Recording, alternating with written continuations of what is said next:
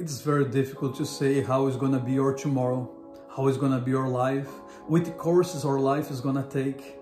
And sometimes the desperation, the anxiety comes in our heart and say, what is to be, what, what is to be about your future, about your life. But the Bible teaches us how we can have a better life. Look what his word says.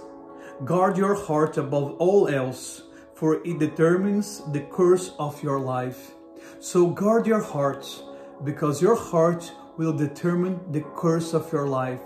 If you guard your heart well, your life will be well.